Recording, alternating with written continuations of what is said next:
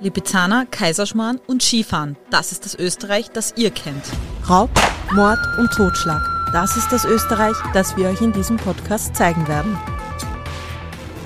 Ich bin Dalila. Und mein Name ist Hanna. Willkommen zu Mordgeschichten, einem True Crime Podcast mit wahren Kriminalfällen aus Österreich. Denn es kann nie genug True Crime geben. Also, liebe Lila, wir sind wieder zurück. Ja, wir sind zurück. Wir sind mit zurück. einer neuen Folge. Aber bevor wir reinstarten, mh, wir schulden euch noch was. Und zwar, wir haben in der letzten Folge darüber gesprochen, über unsere Lieblingsparagraphen. Und ich habe ja gesagt, äh, Paragraph 16 Sicherheitspolizeigesetz ist mein Lieblingsparagraph. Ja. Und den schulden wir euch eigentlich noch. Oh Mann, echt so trocken willst du starten? Sollen wir so trocken starten oder lassen wir es einfach aus und wir posten es dann auf Instagram? Ich würde ihn fast posten. Gut, dann machen wir das so. Ähm, und damit es nicht so trocken ist, muss ich, muss ich jetzt noch was äh, offiziell machen. Ich hatte die Beschwerde bekommen, dass ich den Podcast nutze, um mich über meinen Freund zu beschweren. Was Ja, das ist ein Mädchengespräch. ja, das was natürlich überhaupt nicht stimmt, weil ich sehe ja meine Fehler ein. Mir ist ja bewusst, dass ich Verpackungen nicht öffnen kann und sonstige Fehler habe. Aber auf diesem Wege, lieber Tom, es ist nicht so. Ma, Du hast offizielle Da No. Aber siehst, ich nutze den Podcast zum Beispiel auch, um über die zu beschweren. Und Das so. stimmt allerdings, Weil sonst ja. sage ich es da nicht ins Gesicht, aber vor dem Mikrofon immer. Ja, du, da, da kann ich dich nicht schlagen. Ja. Das würde man einfach hören. Ich habe jetzt übrigens eine voll liebe Nachricht gekriegt von einer Hörerin. Sie hat immer gesagt, also sie hat immer gesagt, sie hat gesagt, dass sie immer schon so hartnäckig wartet, bis es endlich Freitag ist, weil sie schon immer so gespannt ist, was wir endlich als nächstes Thema machen. Oh, voll Und sie hat aber Themenvorschläge gehabt, aber das waren immer so bekanntere Fälle. Und vielleicht sollte man mal unsere Community fragen, ob sie sich sowas eher wünschen würden. Ja, ich habe das irgendwie auch schon so mitgekriegt, dass viele sich auch bekanntere Fälle wünschen. Zum Beispiel eben Natascha Kampusch ja. und Oder Fritzl. Oder, oder so. Fritzl. Also vielleicht machen wir da mal eine kleine Umfrage auf Instagram, Mhm. ob ihr auch sowas wollt, auch wenn sie schon bekannt sind, die Fälle.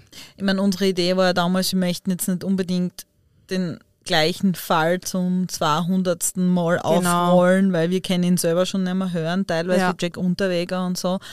Aber vielleicht haben wir die Möglichkeit, dass wir den Fall auf irgendeinen, aus einem anderen Blickwinkel Ja, oder ihr gebt uns einfach Vorschläge, aus welchem Blickwinkel wir das Ganze beleuchten soll. Vielleicht irgendein Punkt, ähm, der euch besonders interessieren Mhm. wird, an einem bekannteren Fall, dass wir da irgendwo genauer reinarbeiten, sozusagen. Ich glaube, dass das eine gute Idee Ja, ist. ich denke auch. Ja, du hast uns was mitgebracht, gell? Ja, heute bin wieder ich dran. Ich bin voll gespannt, weil du hast es ja, die, also die Hanna, die macht es ja immer super spannend.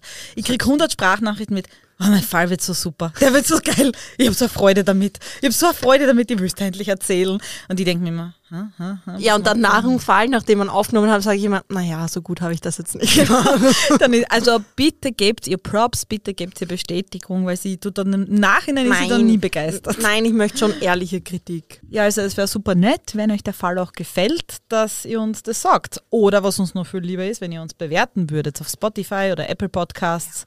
So viele Sternchen wie möglich hinterlassen und natürlich abonnieren. Das hilft uns auch weiter. Genau, das motiviert uns sehr. Ja. Aber jetzt gehen wir es an. Ja, jetzt starten wir rein. Mein heutiger Fall ereignet sich rund um Weihnachten im Jahr 2005 in Tirol in der Gemeinde Zöbeln. Es geht in meinem Fall um immenses Behördenversagen, wie Eltern selbst zu ermitteln beginnen und wie ein Journalist einen Mord aufdeckt. Das hört sich mega spannend an. Es geht los. Gabriele sieht ihrem Sohn tief in die Augen, packt ihn mit beiden Händen an den Schultern. Mit Tränen in den Augen schüttelt sie ihn. Was hast du getan? Markus steht starr seiner verzweifelten Mutter gegenüber und blickt in ihr verzweifeltes Gesicht. Sein ganzer Körper ist verkrampft. In seiner Hand das blutverschmierte Messer, seine Hände voller Blut, der Boden voller Blut. Auf einer am Boden liegenden Matratze die Leiche seines Freundes. Mama, du musst mir helfen. Wir müssen ihn wegschaffen. Gabriele geht die Treppe des Hauses, welches direkt neben dem Ronen-Skilift liegt, hinunter. Draußen ist es eiskalt, Neuschnee und schlechte Sicht. Was zum Teufel tut sie hier nur? Sie geht in die Küche, schenkt sich ein Glas Wein ein, ein zweites, ein drittes. Sie muss handeln. Sie beide müssen jetzt etwas tun. Schwerfällig zerren sie die blutverschmierte Leiche samt der Matratze das Treppenhaus hinunter, bis zum Opel, der vor dem Haus geparkt ist. Markus öffnet die Kofferraumtür des kleinen Opel Corsa. Los, hilf mir ihn da reinzulegen. Markus, was hast du vor? Wo bringen wir ihn jetzt hin? Wir fahren über die Grenze. Mama, hol die Schlüssel, los. Markus startet den Motor, nur mühsam lässt sich der Kleinwagen starten. Es hat Minusgrade, draußen liegt hoher Schnee. Er fährt los. Die Straßen sind verschneit und die Sicht ist schlecht. Markus fährt und fährt, benebelt von dem, was geschehen ist und den zwei Bier zu viel. Er fährt zu schnell. Markus, bitte pass auf, verlangsamer. Markus wird lauter, fährt seine Mutter an. Sei still, wir müssen ihn loswerden. Fahr Richtung Grüntesee. Ich denke, dort können wir ihn verstecken. In Ordnung mache ich, aber jetzt bitte sei still. Markus fährt, er fährt immer schneller. Er muss die Leiche loswerden. In einer Kurve verliert er die Kontrolle auf der schneebedeckten Fahrbahn, fährt ins Bankett und bleibt stecken. Scheiße, scheiße, scheiße. Schreit er und schlägt mit beiden Händen gegen das Lenkrad. Gabriele zuckt zusammen. Du bleibst hier, ich hol wen, der uns rauszieht. Ihr Sohn steigt aus dem Auto. Gabriele sieht ihn nur durch den Rückspiegel in der schneeweißen Nacht verschwinden. Zittrig greift sie in ihre linke Jackentasche und holt ihre zwei Fläschchen Jägermeister heraus, die sie zuvor noch schnell mitgenommen hat. Ihr Sohn kommt zurück, klopft gegen die Scheibe der Beifahrertür. Gabriele wird aus ihrem Schlaf gerissen. Markus hat einen Landwirt gefunden, der ihnen hilft, das Auto vom Schnee zu befreien und ihn hinauszuziehen. Der Landwirt zieht nichts an den Pkw mit seinem Traktor heraus. Was sich im Kofferraum des Opels befindet, kann er nicht ahnen. Der fährt dann einfach wieder zurück seinen Hof und geht seiner Tätigkeit nach. Markus und Gabriele beschließen daraufhin erstmal die Sache abzubrechen und fahren wieder nach Hause. Denn es ist schon der nächste Morgen und sie müssen beide arbeiten. Es ist der 24. Dezember 2005. Er fährt seine Mutter zu dem Haus am Skilift und sie fragt ihn noch, als sie das Auto verlässt, was machst du jetzt mit ihm? Mama, überlass das mir. Ich bringe ihn morgen weg. Da Markus im Stress ist und auch arbeiten muss, fährt er erst einmal zum nächsten Skilift in Zöbeln, seinen Heimatort. Dort stellt er den Opel ab, einfach mit der Leiche im Auto. Und er geht erstmal arbeiten. Erst am nächsten Tag kehrt er zurück zu dem Haus am Skilift, steigt ins Auto und bringt die Leiche zu einem nächstgelegenen Ort, der abgelegen liegt. Unter einer Brücke in einem Flussbett legt er die Leiche mit der Matratze ab und fährt anschließend einfach wieder nach Hause. Ein halbes Jahr soll die Leiche unentdeckt bleiben. Raven, so heißt der tote junge Mann, wird erst sechs Monate später durch ein Paar, das dort wandert, entdeckt. Raven Vollrath wird durch die Hand seines Freundes getötet. Wer ist Raven? Raven wird 1980 in Deutschland geboren. Er wächst gemeinsam mit seiner Schwester bei seinen beiden Eltern Günther und Marion Vollrath in der Stadt Ilmenau auf. Das ist in Thüringen in Deutschland. Raven macht seinen Hauptschulabschluss und beginnt danach eine Ausbildung zum Tischler. Doch schon in jungen Jahren wird Raven arbeitslos. Sein Lehrbetrieb geht bankrott und er findet keine neue Lehrstelle. Der großgewachsene, schlanke junge Mann mit krausem braunem Haar lässt sich aber davon nicht unterkriegen. Er will raus aus der Arbeitslosigkeit und nimmt deswegen immer wieder Gelegenheitsjobs an. Bei einem dieser Jobs in einer Kleinstadt lernt er Markus H. kennen. Die beiden freunden sich an. Und Markus H. erzählt Raven, dass er plant, in der Wintersaison 2005-2006 nach Österreich zu gehen, um dort gutes Geld als Saisonarbeiter zu verdienen. Und er fragt Raven, ob er nicht auch Lust hätte, mitzukommen und dass sie dort gemeinsam im Skigebiet in Österreich arbeiten. Also machen sich die beiden jungen Männer im Opel Corsa von Raven auf nach Tirol. Dort hat Raven eine günstige Unterkunft gefunden, in einem Liftgebäude. Ein kleiner Abstellraum, ganz nett hergerichtet und dort für die Saison unterzukommen. Raven umarmt seine Eltern, dann steigt er in den Opel Corsa und fährt gemeinsam mit seinem Freund Markus nach Zöbeln in Tirol. Raven umarmt zum Abschied seine Eltern. Dann steigt er in den Opel Corsa und der 25-Jährige macht sich gemeinsam mit seinem Freund Markus auf nach Zöbeln in Tirol. Es ist das letzte Mal, dass ihn seine Eltern persönlich gesehen und gesprochen haben. Angekommen in Zöbeln werden die beiden schon von Markus Mutter Gabriele S. empfangen. Sie arbeitet diese Saison wie ihr Sohn auch am Skilift. Sie hat bereits die Zimmer im Skiliftgebäude fertig gemacht. Aber es gibt leider eine schlechte Nachricht. Für Raven gibt es keinen Job an der Liftstation. Aber Raven lässt sich nicht unterkriegen und denkt sich, jetzt bin ich schon in Österreich. Ich suche mir eben etwas anderes. Und er findet auch schnell was. Im 130 Kilometer weit entfernten Hochsölden ist eine Arbeitsstelle als Hausmeister im dortigen Hotel frei. Raven ist begeistert. 1200 Euro im Monat und Unterkunft und Essen gratis. Er mag seinen Job. Jedoch seine Chefin ist eher weniger von ihm begeistert und von seiner Arbeitsleistung. Es kommt nach einiger Zeit zu einem Streit zwischen den beiden und Raven ist frustriert. Er will dort gar nicht mehr arbeiten. Er versucht es nochmals bei dem Liftbetreiber in Zöbeln, ob dieser nicht doch einen Job für ihn hätte. Raven hat Glück, denn er hat über die Weihnachtsfeiertage dort einen Job gefunden und kann bis Anfang Jänner arbeiten. Raven freut sich. Er setzt sich in seinen kleinen Opel Corsa und fährt nach Zöbeln. Gabriele und Markus haben ihm schon gesagt, er bekomme eine Matratze in ihrem kleinen beschaulichen Zimmer. Raven sind die spärlichen Verhältnisse egal. Er ist ja zum Arbeiten hier. Und wenn er nicht jobbt, will er sowieso auf der Piste sein. Er will endlich lernen, Snowboard zu fahren. Und Markus leiht ihm sogar die Ausrüstung dafür. Am 22. Dezember kommt er in Zöbeln an und beschließt gleich mal auf die Piste zu gehen, um ein bisschen Snowboarden zu üben. Um 11 Uhr ruft er seine Mutter in Deutschland an. Er erzählt begeistert von dem Snowboard, wie viel Spaß ihm der Wintersport macht und dass er da unbedingt dranbleiben muss. Mach dich aber nicht zu spät wieder auf den Weg ins Hotel. Im Dunkeln fahren ist so gefährlich und sonst wird es zu spät. Raven hat seiner Mutter nichts von dem Jobwechsel erzählt. Sie würde sich nur darüber aufregen. Weißt du, Mama, ich hab morgen frei. Ich bleib die Nacht in Zöbeln. Ich kann bei Markus pennen. Seine Mama würde es nicht verstehen, warum er einfach so einen gut bezahlten Job hinwirft. Und sie muss ja nicht immer alles wissen. Und er hat jetzt einfach keine Lust auf ihre Belehrungen. Nachmittags telefoniert er nochmals mit seinem Vater. Der sagt auch, fahr rechtzeitig zurück. Es ist glatt und schneelig. Die Strecke ist kurvig. Ja, Papa, ich weiß das selbst. Raven ist genervt. Ständig wird er wie ein Kind behandelt. Es ist der 24. Dezember, Heiligabend. Marion versucht nochmals ihren Sohn zu erreichen. Die letzten Tage schon hat er sich nicht mehr gemeldet. Aber jetzt ist es schon komisch. Er meldet sich doch immer zuverlässig, auch wenn er manchmal genervt ist. Aber ihre Beziehung zu ihrem jüngsten Kind ist gut und sie hören sich immer regelmäßig. Und es ist Weihnachten. Er ruft sicher zurück. Doch nichts. Kein Anruf. Das Telefon bleibt aus. Drei Tage haben sie jetzt nichts mehr von ihm gehört. Günther und Marion sind sich sicher. Da muss etwas passiert sein.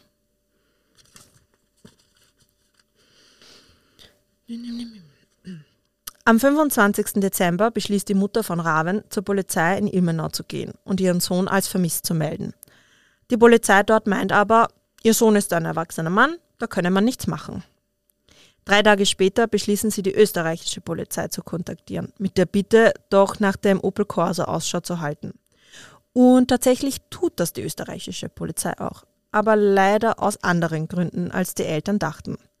Das Auto ihres Sohnes fiel bereits Anrainern auf, welches herrenlos und unversperrt am Parkplatz der Liftanlage stand. Das schon fast seit einer Woche. Die Eltern halten diese Untätigkeit nicht mehr aus und beschließen nun selbst nach Österreich zu fahren. Angekommen in Zöbeln machen sie sich erstmal ein Bild der Lage. Der Opel Corsa war ein absolutes Chaos. Kleidung lag dort herum und seine Krankenkarte, Geld und Handy und Führerschein liegen einfach so auf dem Beifahrersitz in einem unversperrten Auto. Sie wenden sich also an die Polizei und sprechen dort mit einem Beamten und schildern die ganze Situation. Der wird abgehauen sein, irgendwo schwarz arbeiten. Aber Marion hält das für Unsinn. Mit welchem Geld? Ohne seine Bekleidung? Das ergibt einfach keinen Sinn. Die beiden sind verzweifelt. Weder die österreichische noch die deutsche Polizei nimmt ihre Bedenken ernst. Also beschließen sie selbst Nachforschungen anzustellen. Sie bleiben vorerst in Österreich. Und da treffen sie auch auf Markus H. Der erzählt ihnen Folgendes.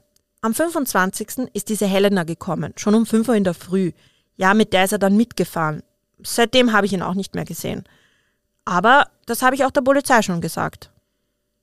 Die Polizei hält das für absolut glaubhaft und sehen auch keinen Grund, nach irgendwelchen Spuren im Opel oder im Apartment zu suchen oder sogar weitere Zeugen zu suchen und zu befragen. Nicht zu Günther und Marion. Sie glauben Markus ganz und gar nicht. Wieso sollte er all seine Sachen, Toilettsachen, Geld, Kleidung, wenn er zu einer Frau fährt, einfach liegen lassen? Das ergibt keinen Sinn. Anfang Jänner müssen die Vollrats aber wieder zurück nach Deutschland. Sie vermieten selbst Apartments und haben viele Verpflichtungen, die auf sie warten. Doch sie rufen immer wieder bei der österreichischen Polizei an, fragen nach dem Ermittlungsstand. Doch jedes Mal eine Enttäuschung. Niemand kümmert sich wirklich darum. Auch die Polizei in Ilmenau ersuchen sie erneut auf, berichten über die Ermittlungen in Österreich, über das mysteriöse Verschwinden ihres Sohnes, dass ihm wirklich etwas zugestoßen sein muss. Einer der deutschen Beamten kommt mit einer brutalen Aussage auf die Eltern zu. Ja, wissen Sie, ein junger Mann, Hartz-IV-Empfänger, der wird sich irgendwo aufgebammelt haben. Ja. ja, das will man hören als Elternteil, wenn man. Das ist einmal richtig scheiße. Ja. Sensibel vom Feinsten. Selbstmord, das glauben die Eltern gar nicht. Raven hatte es zwar nicht immer leicht, aber er war glücklich. Die Untätigkeit der Behörden in den nächsten Wochen frisst die Vollrats innerlich auf. Sie fahren wieder nach Österreich. Sie verteilen Flyer, reden mit Einwohnern, versuchen Zeugen zu finden, irgendwelche Hinweise. Immer wieder kommen natürlich Leute, die glauben, Raven gesehen zu haben, aber nichts Glaubhaftes, nichts bewahrheitete sich. Die Vollrats kehren wieder nach Deutschland zurück. Und dann wird es erstmals ruhig. Bis zum 10. Juni 2006. Das Telefon der Vollrats klingelt. Mit einer erschütternden Nachricht. Es wurde ein Toter gefunden. Die Polizei glaubt, dass es sich dabei um Rahmen handelt. Sie brauchen die DNA, um dies nun bestätigen zu können. Drei Wochen später bekommen die Eltern traurige Gewissheit. Der Tote, der im Bachbett gefunden wurde, ist ihr vermisster Sohn Raven. Für Günther und Marion beginnt eine grausame Zeit und eine Welt bricht zusammen. Von den Behörden im Stich gelassen. Nicht einmal eine überbringende Todesnachricht auf persönliche Weise.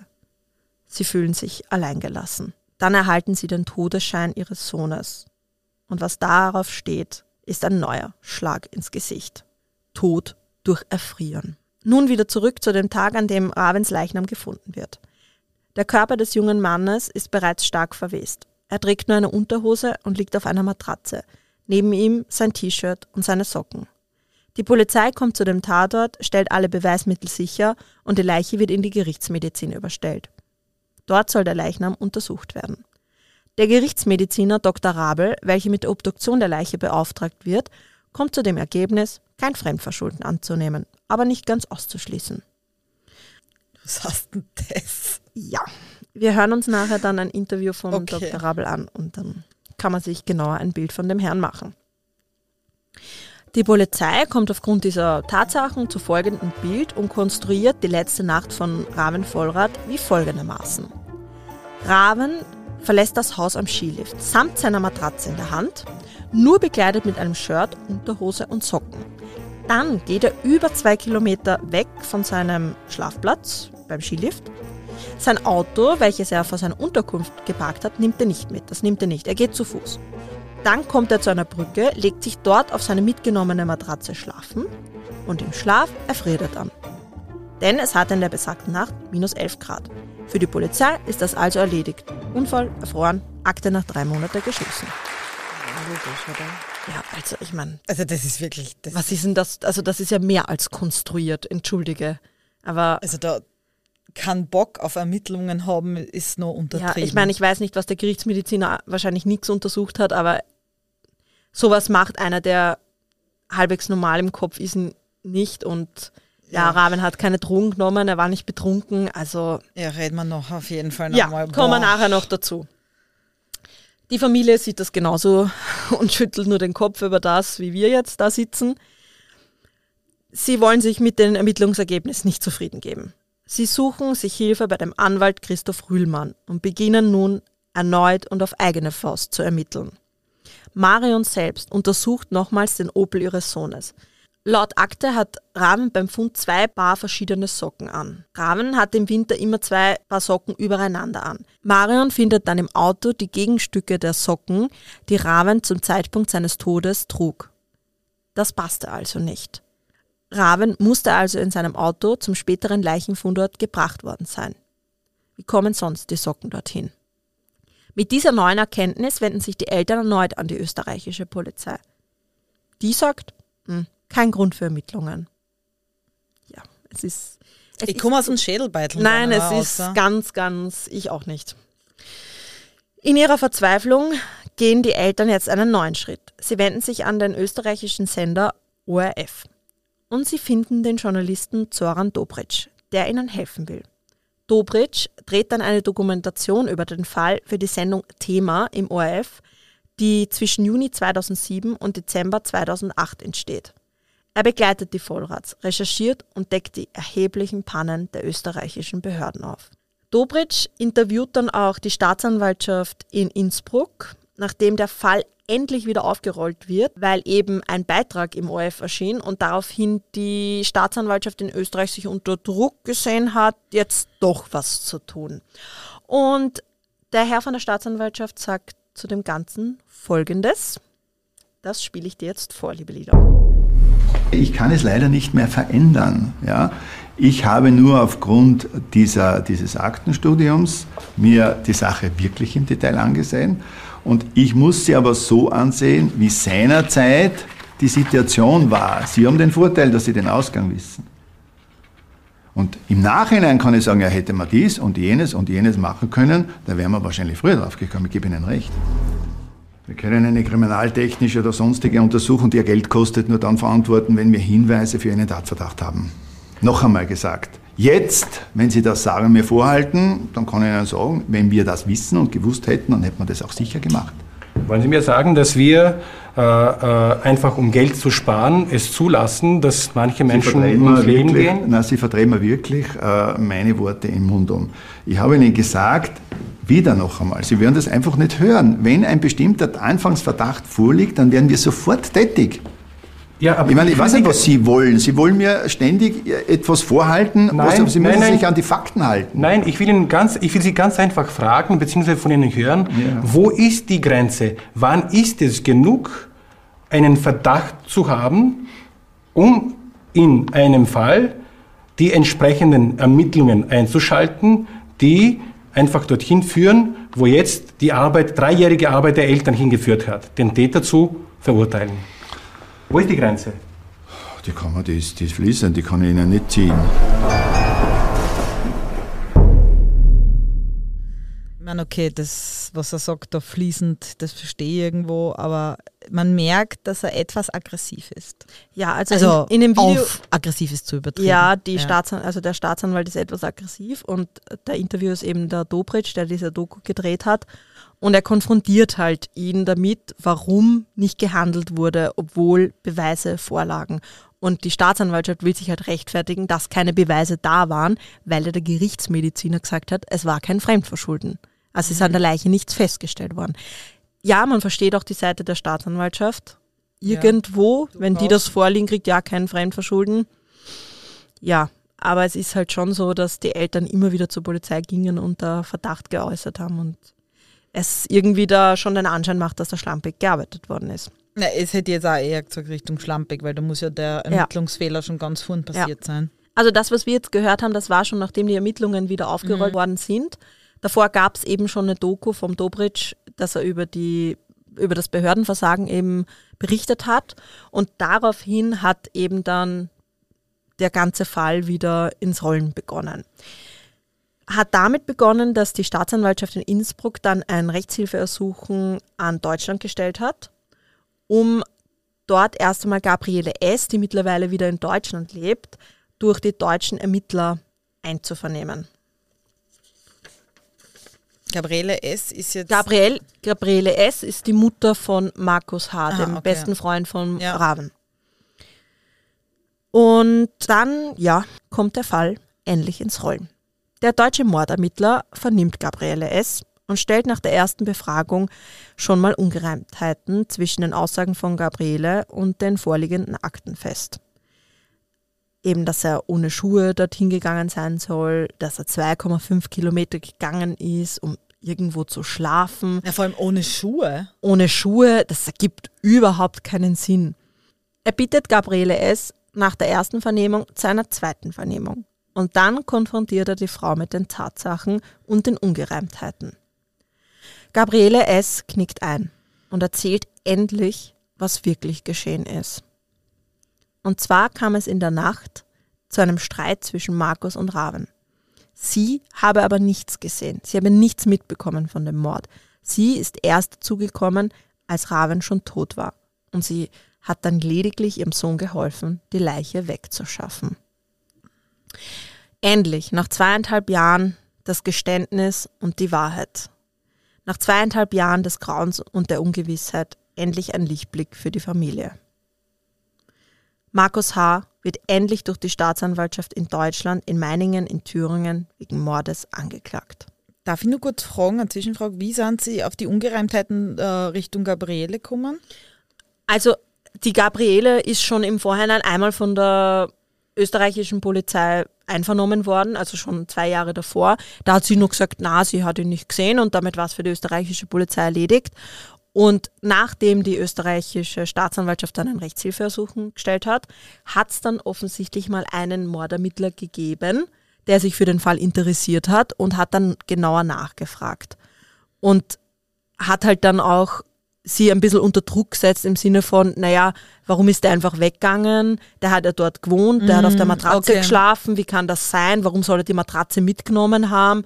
Und Also einfach diese Dinge, die diese Dinge kon sind, hat genau, ihr hat nochmal konfrontiert und sie dann einfach einknickt, ja, Okay, okay. dass da er einfach was nicht stimmen kann.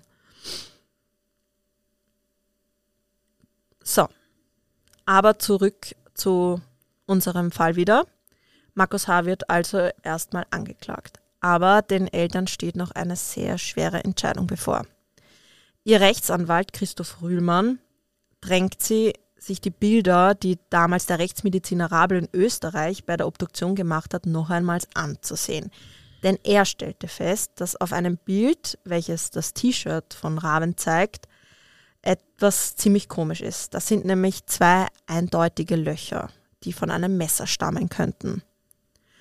Und jetzt, Lila, Das hat er übersehen. ja. Ja. Und jetzt kommt's.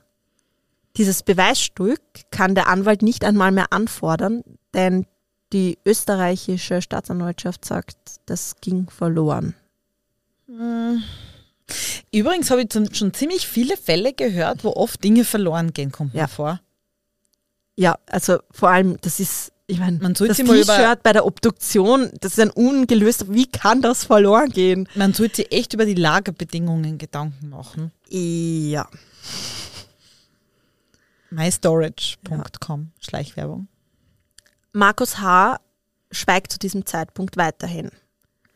Also müssen die Eltern wirklich die schwere Entscheidung treffen. Sie müssen die Leiche ihres Sohnes exhuminieren zu lassen, um ihn nochmals von einem Rechtsmediziner untersuchen zu lassen. Die Rechtsmedizinerin, die ihn dann nochmals untersucht, stellt schon makroskopisch, also mit bloßem Auge fest, dass die Verletzungen an der Rippe von einem Messer stammen müssen. Ja. Bei der weiteren Untersuchung kann sie dann an einer anderen Rippe und am Brustbein solche Spuren finden, die ziemlich eindeutig von einem Messer stammen. Was waren das für Gerichtsmediziner? ich meine, Ja, liebe Lila, wenn man das auf dem Foto sieht, auf dem Foto, dann Ja. ist es für mich, für im freien Auge sehr unwahrscheinlich, dass man es nicht bei einer Obduktion sieht. Ja. Ich verstehe es, es gibt Messerstiche, die sieht man nicht, Ja.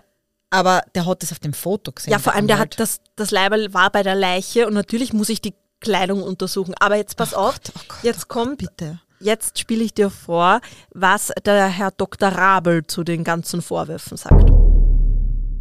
Ich habe diese zwei Löcher bewusst nicht wahrgenommen, ich habe sie auch nicht diktiert. Äh, Im Protokoll steht da der Befund hochgradig zerrissen, verunreinigt oder äh, in diese Richtung. Verstehe. Und wäre das Ihre Aufgabe gewesen, diese zwei Löcher wahrzunehmen und als solche zu bezeichnen, zu beschreiben? Die Bekleidung ist primär Aufgabe für die Kriminaltechnik.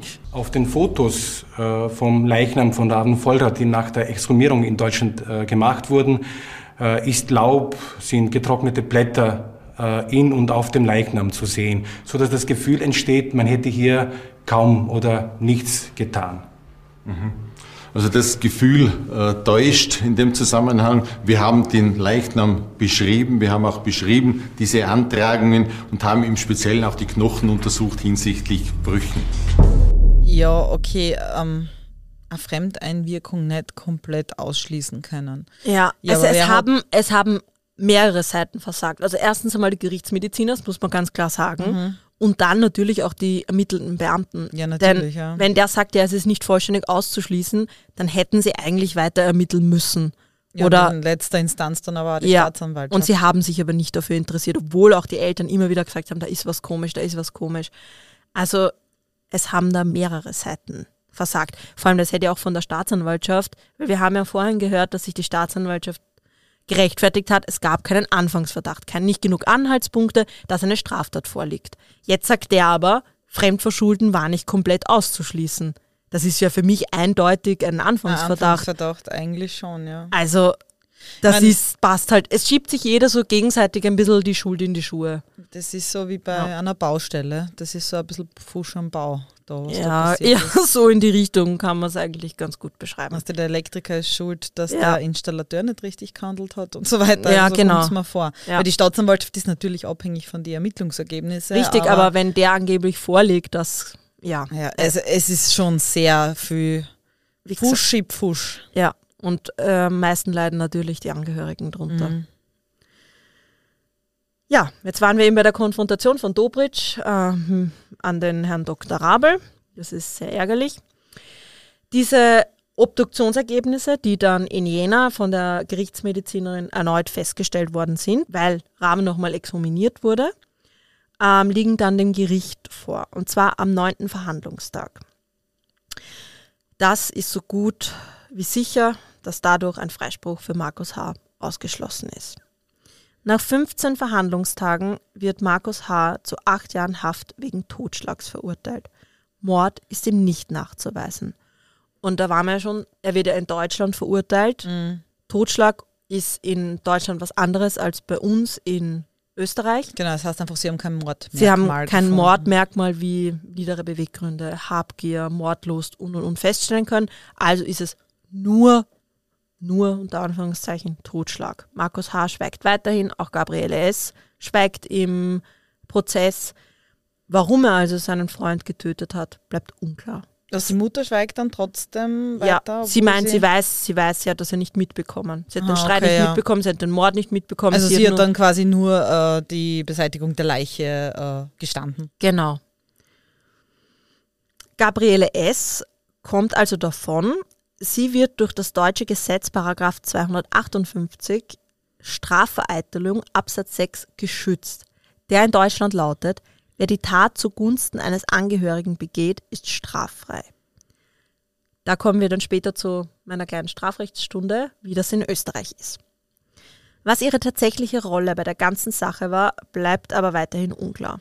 Im Laufe der Verhandlungen wird aber klar, Gabriele S. leidet an psychischen Problemen und hat ein Alkoholproblem. Markus H. wird also verurteilt zu acht Jahren Haft und kommt dann 2016 wieder frei, ohne jemals gestanden zu haben, warum er seinen Freund erstochen hat.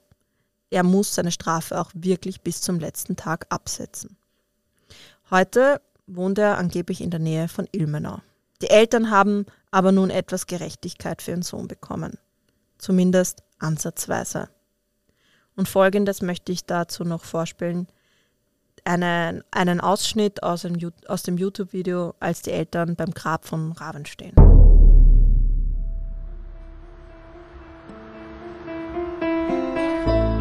Deutschland, Ilmenau in Thüringen. Nach zwei Jahren Ungewissheit können Marion und Günther Vollrath endgültig von ihrem Sohn Raven Abschied nehmen.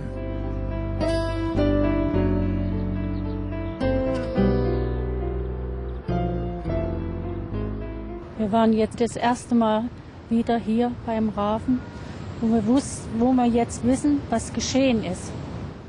Vorher stand er mal vor dem Grab und hat sich immer gefragt, was ist hier nur passiert? Was ist hier nur passiert? Hilf uns doch, gib uns doch irgendwie einen Hinweis. Sagte zu, seht doch zu, seien Sie froh, das sind Harm, andere finden wir nie, das haben wir auch gehört. Und für uns war immer klar, das ist nicht normal abgelaufen, da ist was passiert. Und so ist unser Weg die- die zwei Jahre gegangen.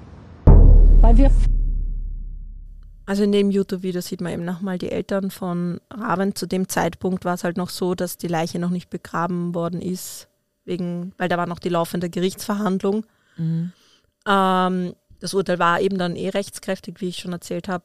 Und ich finde es aber ganz schön, schön, wie man so sagen kann, einfach die Angehörigen des Opfers nochmal sprechen zu lassen. Und gerade die beiden haben wirklich alles für ihren Sohn gegeben. Also die haben sich wirklich, also ohne dem, was die geleistet haben, wäre wahrscheinlich der Fall nie aufgeklärt worden. Ich finde es halt Ja. schade, dass er noch immer nicht geredet hat. Also man, natürlich, das wäre halt nur das letzte Ding, was sie brauchen würden, um zu wissen, wie die Ja. Minuten oder Stunden von ihrem Sohn ausgesehen haben. Aber So- vielleicht ist es auch besser, wenn sie es nicht wissen. Ich meine, ja, ich stelle es mir schwierig vor, weil einfach nur die Aussage, ja, es kam zum Streit. Ja. Ja, vor allem wegen was? Ja, man weiß es, man weiß es nicht. Das ist ja. Aber heftig. Also, ich habe dir vorher gesagt in der kurzen Pause, ich glaube, ich habe schon mal was gehört vom Fall. ja, So dunkel kann ich mich wegen der Sockengeschichte an was erinnern. das kann sein. Er war ja ziemlich präsent dann in den Medien durch die Sendung Thema. Und es war auch so, dass dann 2011 das Ganze nochmal ähm, aktuell worden ist.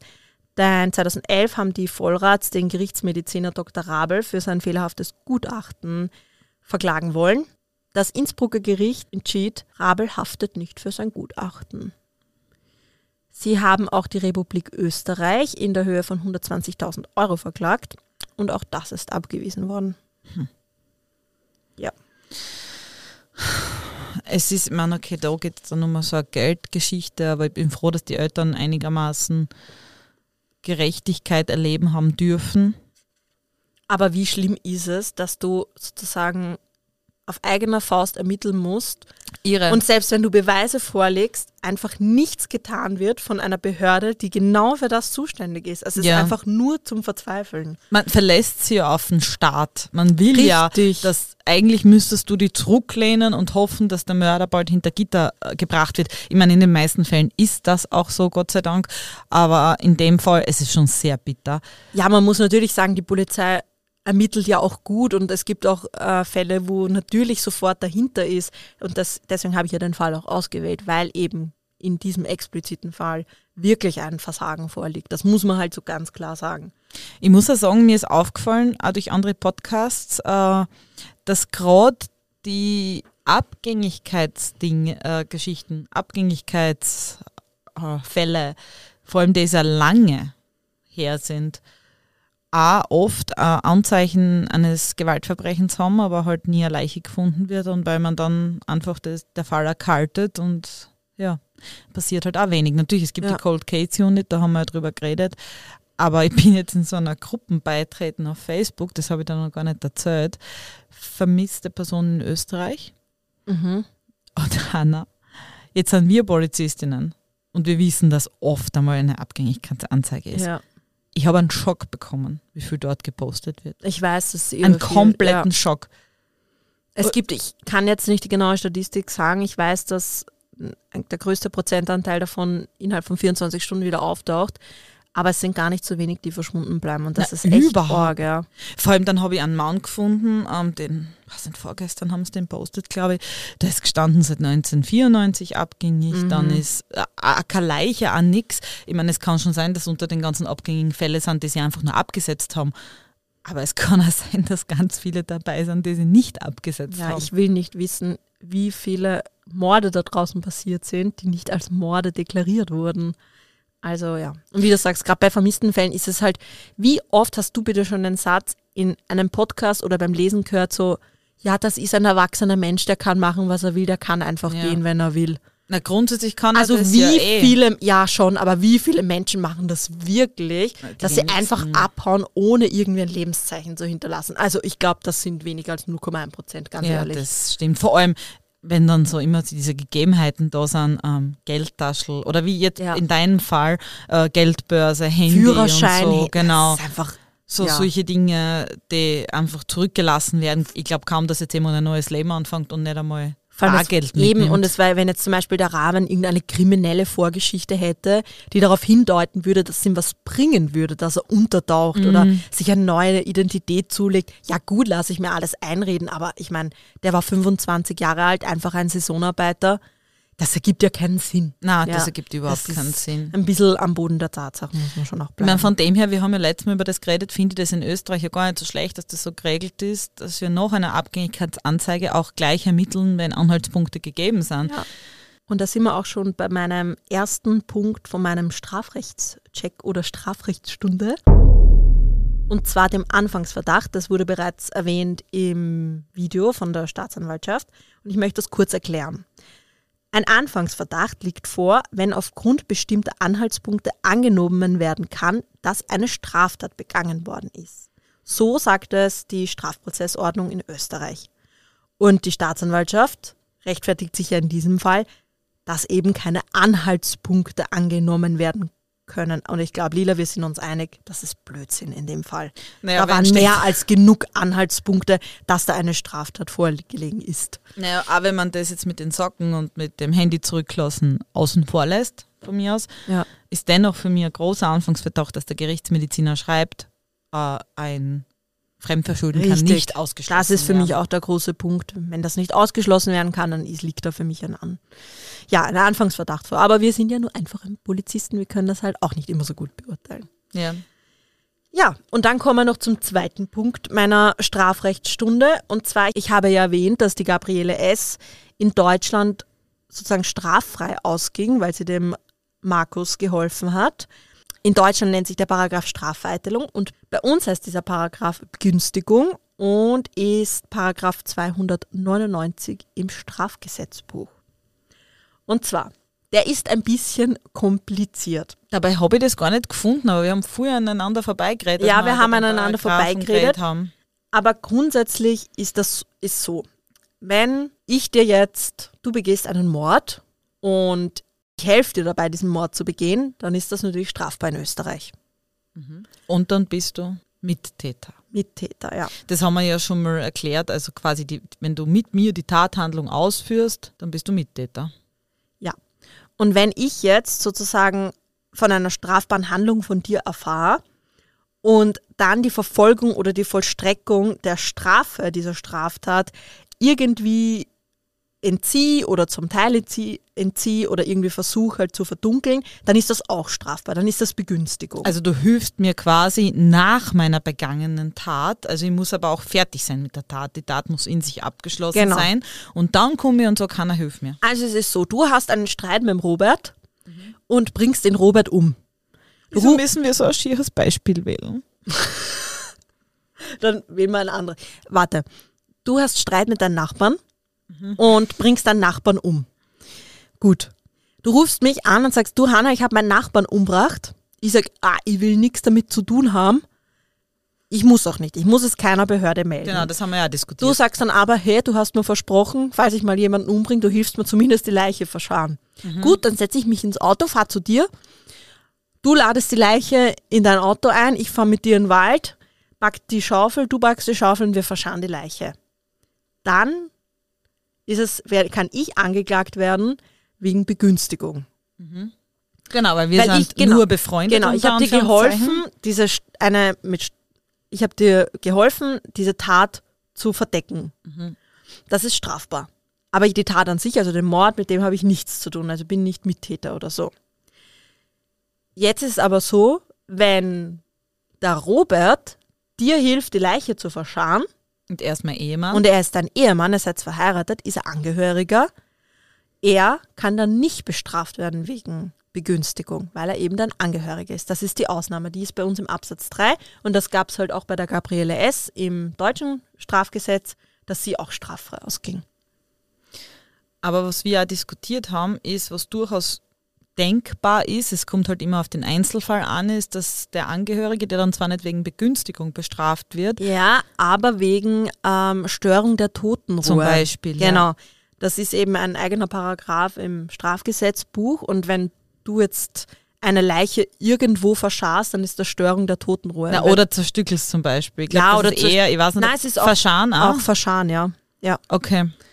Wenn du sie halt nicht, du musst sie offiziell in einer Bestattungsstätte halt Aha, äh, okay, begraben. so das steht in dem okay. Paragraph auch drinnen. Das heißt, wenn du als Ehefrau, also der Robert dir jetzt hilft und nur Erde auf die Leiche schüttet, dann begeht er eigentlich auch Störung der Totenruhe, fällt auch drunter und dann Mhm. muss sich halt, muss halt geschaut werden, ob er deswegen bestraft werden kann.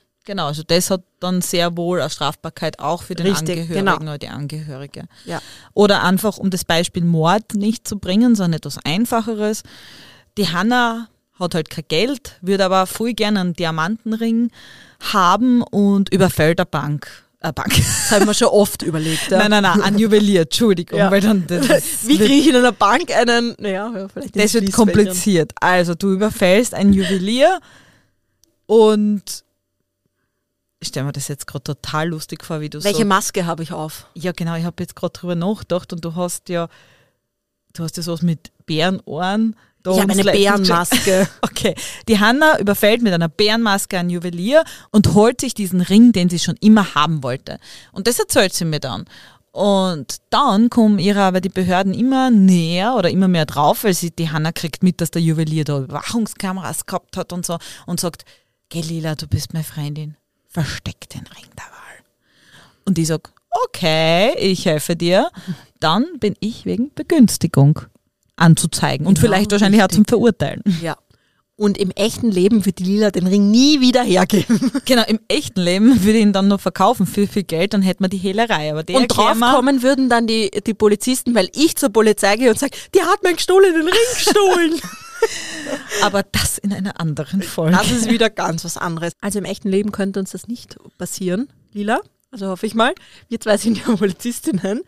Und wenn wir jetzt als Polizisten über eine strafbare Handlung Kenntnis erlangen, dann sind wir verpflichtet, dass wir das melden. Also nicht wie eine Privatperson, die muss jetzt keine strafbare Handlung melden. Wenn du jetzt irgendwo einen Diebstahl siehst, als Privatperson musst du es nicht melden.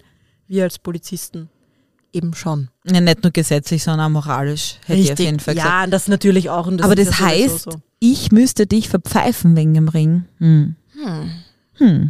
Du, du könntest mich verpfeifen wegen dem Ring und dann sagen, ja, aber wo der Ring jetzt ist, weiß ich nicht. Und dann hast du ihn eigentlich eh daheim. Das wäre die einzige Variante, die ich mir als gut vorstellen könnte, um dich zu verpfeifen. Roasting Hannah. Roasting Hannah ist am Start. Damit wäre deine Stunde vorbei, glaube ich. Ja, meine Strafrechtsstunde ist zu Ende. Ich glaube, ihr seid alle müde. Aber der Fall war echt, echt interessant. Ja, ich finde es irgendwie, ich habe beim Recherchieren einfach nur die ganze Zeit den Kopf schütteln müssen. Und ich Die hab die ganze Zeit während der Aufnahme geschüttelt. Ja, ich habe es gesehen und auch die YouTube-Videos ist einfach so. Ich habe mich die ganze Zeit einfach in die Eltern hineinversetzt und ich stelle mir das so schlimm vor. Na, furchtbar, vor allem wenn Ja. du weißt, es ist was anderes passiert. Ja, und ich hoffe, dass man somit auf diesem Wege über unseren Podcast ihm ein bisschen eine Stimme verleihen hat können. Vor allem den Angehörigen und auch halt Raben, der, ja. Das sehe ich ja so, ja. Ja, liebe Lila, Gut. dann hören wir auf für heute, aber zum Schluss, damit wir nochmal durchatmen können, brauchen wir noch eine Schlussanekdote. Die Schlussanekdote ist, während du da was von Leichen geredet hast, habe ich einen richtigen Leichengeruch im, in der Nase gehabt. Aber weißt warum? Weil der Hund, der da drinnen liegt. Verdauungsprobleme. Bis, ach Leute, wirklich. Also das war so wie 4D-Kino, so wie 3D-Podcast. 3D, 2D-Podcast. 4D mit Geruch. Also auf jeden Fall ein Geruchspodcast. Na Gott sei Dank könnt ihr da draußen das nicht riechen. Also wirklich heftig. Und wir sind noch mit viel mehr Problemen gerade konfrontiert gewesen während der Aufnahme. Ja. Denn mein Mann kommt immer auf die Idee, immer, wenn wir aufnehmen, er fängt jetzt an, irgendwas zu bohren im Haus oder irgendwas Ja. zu arbeiten. Und wir haben die, wie oft haben wir jetzt unterbrochen? Ja, ich weiß nicht, viel zu oft. Und es stört unseren Arbeitsflow. Komplett. Jedes Mal, wenn wir irgendwas geredet haben, hat er angefangen. Äh, Und äh. ich hab, Also auf diesem Wege, lieber Schatz, wenn du diese Folge hörst, die er wahrscheinlich nicht hört. Eigentlich kannst du dich hier über den Robert so viel beschweren, wie du willst, weil er hört den Podcast nicht. Ich darf mich nicht beschweren, weil der Dom hört den Podcast. Ja, der Robert hört nach, aber ich glaube, er ist noch weit hinten. Also er hat gesagt, es ist nicht so Science, True Crime. Ist ja auch voll okay. ja, er hat, er hat jetzt gerade irgendeinen Wissenschaftspodcast, wo ich aussteige. Ja, das ist auch gar nichts für mich. Aber jeder, wie er mag. Gott sei Dank gibt es da ja eine große Bandbreite. Ja, genau. Aber wichtig ist, dass ihr uns hört und abonniert. Auf Spotify und jeder anderen Podcast-Plattform und auch immer schön Sternchen da lassen. Da freuen wir uns über jede gute Bewertung. Ja, vor allem die guten Bewertungen wären uns super wichtig. Und empfehlt uns weiter, das wäre Ja, cool. Das hilft auch euren Freunden, Freundinnen, Hunden, Katzen. Erzählt es einfach allen. Schreit es hinaus in die Welt. Mordgeschichten ist der beste Podcast. Ja, in diesem Sinne einen wunderschönen Freitag noch. ja, ein schönes Wochenende und natürlich brav bleiben am Wochenende. Und wir hören uns in einer Woche. Wieder mit deinem neuen Fall.